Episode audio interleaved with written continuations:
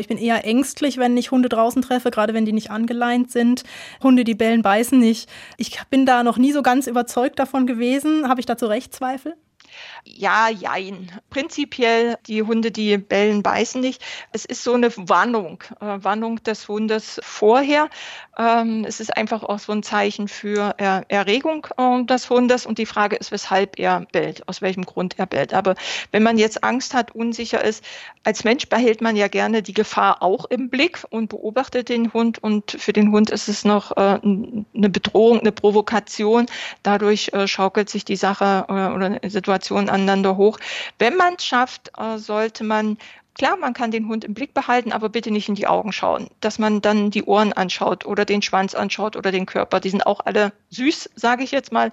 Und nicht den Hund noch zusätzlich bedrohen und in einem Abstand an ihm vorbeigehen.